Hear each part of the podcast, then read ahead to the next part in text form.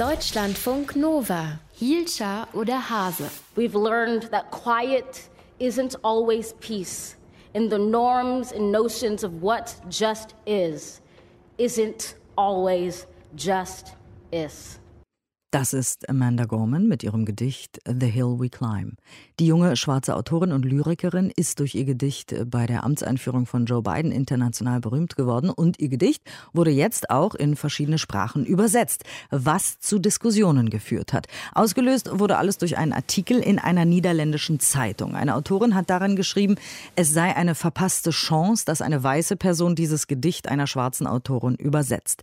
Was daraufhin folgte, war eine wochenlange Debatte Debatte über Identitätspolitik, die auf die Frage verkürzt wurde, ob weiße Menschen Texte von schwarzen Autoren und Autorinnen übersetzen können, sollen, dürfen oder nicht. Dabei war die ursprüngliche Aussage ja aber nur erstmal, das ist eine verpasste Chance.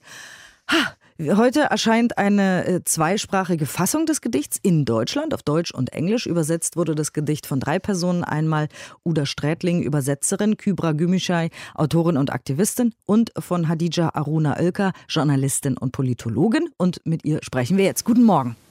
Guten Morgen. Wie hast du die Debatte um die Übersetzung äh, des Amanda Gorman Gedichts denn wahrgenommen?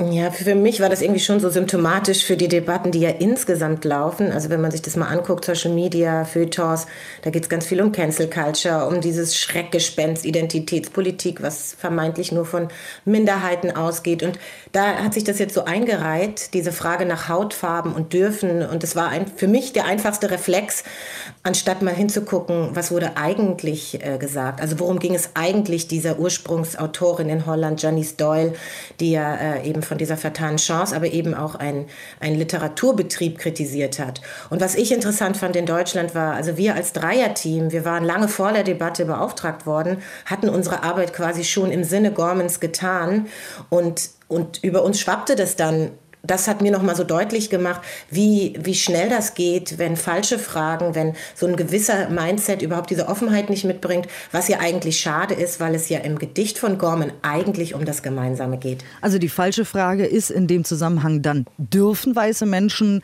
die Literatur von schwarzen Autorinnen und Autorinnen übersetzen? Und die richtige wäre eben, ja, was bedeutet das die verpasste Chance?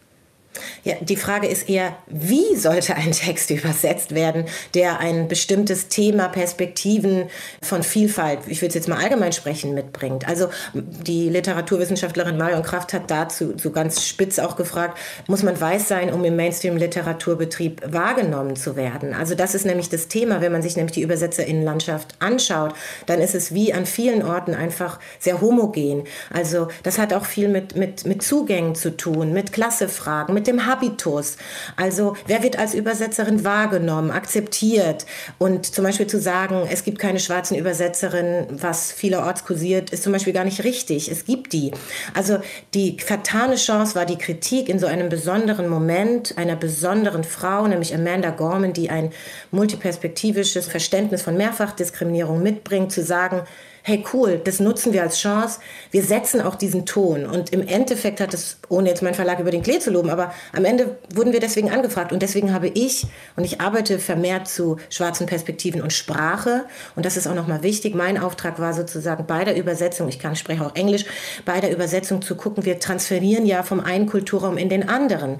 Dann brauchte es lyrische Skills. Das war Uda Strätling. Und Kübra Gümüşay hat einfach eine, die ist mehrsprachig und ihr Hauptpunkt ist, der hat ja dieses Buch Sprache und Sein geschrieben. Das heißt, wir waren drei Menschen, die sich mit Sprache beschäftigen. Wir waren unterschiedlich alte Frauen, was auch wichtig ist. Amanda Gorman ist 23. Also es braucht so viel für eine gute Übersetzung. Und wichtig, Teams sind gar nicht unüblich. Da hattet ihr aber trotzdem auch Herausforderungen und Diskussionen, oder? Ich stelle mir das auch sehr ja, schwierig manchmal vor, wenn man dann äh, zu dritt ist. Ja, auf jeden Fall. Es war für uns ja auch ein quasi ein Labor, ein Experiment. Also wir wussten ja auch nicht, wie das geht. Wir hatten auch nur zwei Wochen Zeit. Also das war ja auch nochmal. Wir mussten also schnell uns einigen, wie wir arbeiten, haben dann eine Vorlage gehabt und dann haben wir echt von Zeile für Zeile sind wir durch. Wir haben tatsächlich über einzelne Wörter äh, diskutiert, weil bei so einer lyrischen Übersetzung es ist auch wichtig, Schlüsselwörter zu betonen. Und dann benutzt Amanda Gorman Spoken Word. Und dann gibt es einfach manche Wörter nicht im Deutschen mhm. oder Kontexte, die du übertragen kannst.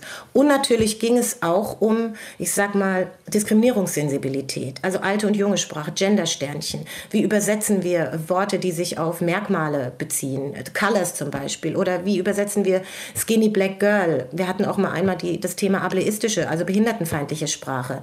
Also der Wunsch von Amanda Gorman war es, diversitätsbewusst zu sein. Wir sollten das in die deutsche Sprache übersetzen. Und wir haben in der deutschen Sprache auch Fallstricke. Ganz kurz, weil ich muss gleich Schluss machen. Aber würdest mhm. du sagen, die Chance für die Diversität im Literaturbetrieb, die Chance darüber zu diskutieren, ist damit jetzt vertan worden? Nein. Nein. Wenn wir jetzt aufhören, über Hautfarben als Qualitätskriterium oder als Jobvergabe vielmehr zu sprechen, sondern als Qualitätskriterium und sagen, so eine Arbeit von Aushandeln, Anhören, Ausdiskutieren, das ist die Zukunft und unser Labor als, also sich jetzt mehr für unser Labor interessieren und so solche Formen finden, weil es gibt nicht nur die eine, dann hätte es sich gelohnt. Vielen, vielen Dank für diese Einschätzung und das Gespräch, Hadija Haruna Elka. Sie ist Journalistin und Politologin und hat eben im Dreierteam jetzt dieses Gedicht von Amanda Gorman übersetzt. Deutschlandfunk Nova, Hielscher oder Hase.